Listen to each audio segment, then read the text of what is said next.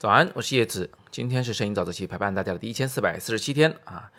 呃，会提问题的人呢，真的是很赚啊。这个 Antidote B 同学最近好像得到了我很多的回复。那昨天呢是回答了他的问题，他呢在后边又问了一个新问题，我觉得也很好，也应该拿出来讲一讲。什么问题呢？就拍人的时候啊，他问脑中是不是要先有一个很清晰的画面，就是先想象出来这个这个图像是什么样子的。他问我这个想象的画面得多清晰啊，然后再把这个画面准确的传达给被试对象，啊，就是说你拍人的时候，你是不是先想好怎么拍，然后到时候就准确的告诉他怎么拍就行了，怎么摆姿势，在站在哪个什么地方？这个呢是这样子的，就是如果你是商业人像啊，那或许需要，或许需要，呃，要多清晰呢？这夸张的时候，甚至会这个拿纸和笔画草图。比如说啊，现在有一个国际知名的大牌服装品牌找你给他拍这个宣传照，那这个时候呢，你就呃先要找模特嘛，这个模特你要找很久的啊，找经纪公司把他们的那个模卡，就是模特的那卡片啊，呃发给你，说是卡片，其实就是电子文件，但只不过它就是一张这个 JPEG 图片上的，那是排了版的，放了很多的它不同风格的照片啊，包括脸部特写的，包括全身的呀。等等等等，还包括模特的一些个人信息啊，呃，就是身材怎么样啊，嗯，这个有多高啊，有多重啊，等等的。然后呢，你把这个模特选定了以后啊，就这个开始要画草图啊，啊，就是拿一张纸，拿个笔，嗯，把这个你构想的这个场景呢给画出来。这里面包括什么样的背景啊，模特什么姿势，包括灯又怎么样去打。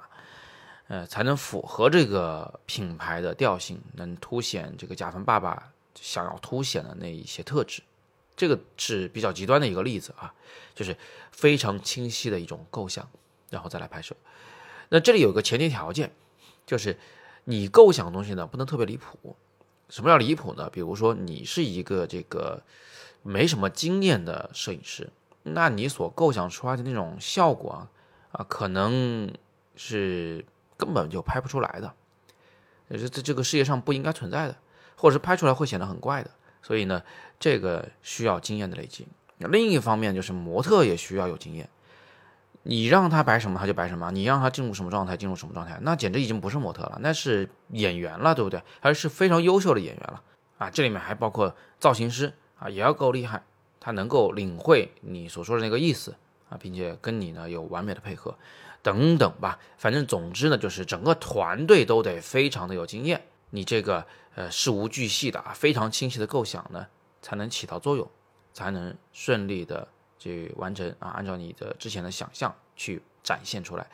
那么如果你普通生活中拍模特拍人，这就另一码事了。首先，你不管你有有没有经验啊，就模特，你准确的去告诉他做个什么事儿的时候，他其实是不知道怎么做的。比如说，你跟模特说：“哎，现在我们需要一点感觉。”我常常见到有摄影爱好者这么说：“啊，你来点感觉，感觉是什么东西啊？是吧？你说不清楚，对不对？”还有人想更细化一下：“哎，你那个眼神里面有一种渴望，这玩意儿太抽象了，你根本就没有办法让别人去演出来。”还是那句话，除非对方就是很好的演员，是吧？你们有同学可能知道，我以前拍的这个，呃，一些朋友啊，是非常优秀的这个演员。学表演的研究生毕业，那这而且学霸是吧？那你让他去展现什么样的一个感觉的时候，你确实是可以很准确的描述，他对方也做得出来。但是一般人你都不能这么干。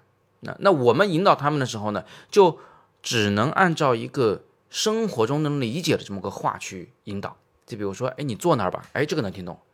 你坐那以后，你你个身体别朝向我，你朝向他，哎，让他把那个腿啊、身体啊都朝向另一个人坐，这个也能听懂。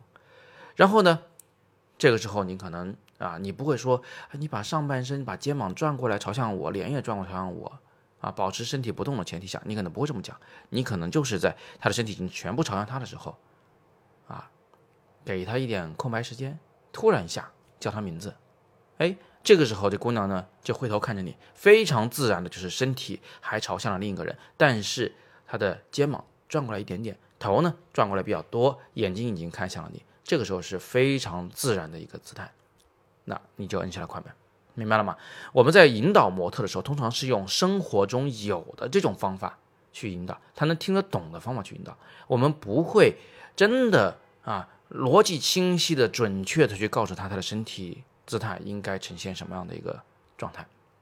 所以这一点呢是特别需要注意的，呃，也是新手最容易犯的一个错误。最后啊。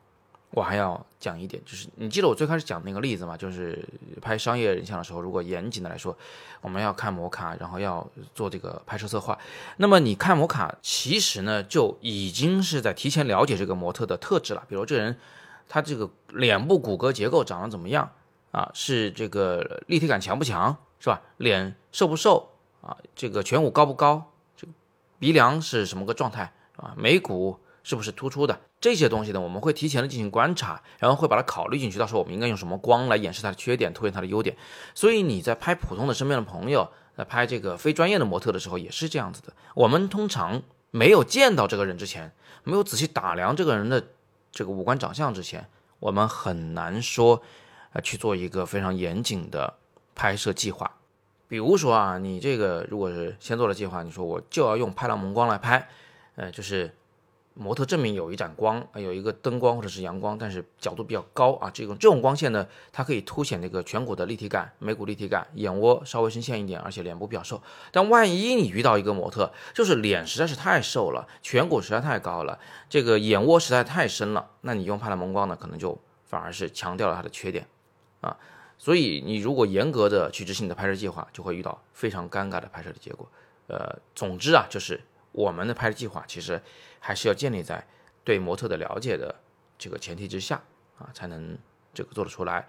那我们到底应该怎么做呢？给你两个建议啊，你可以任选其一。第一呢，在正式拍摄之前先见模特啊。我以前这个学摄影的时候都是这么干的，就是我拍你，但是我们提前一天、提前两天，我们先去咖啡厅里坐一坐，我先认识一下你，一来让人放松，二来正好我就观察一下我到底应该怎么拍他。第二种方法就是你非得要去做拍摄计划的话，你先问模特多要几张照片，各个角度都看一看，然后呢，在拍摄时你还要根据你的观察结果来灵活的进行调整啊，不要咬死拍摄计划不变。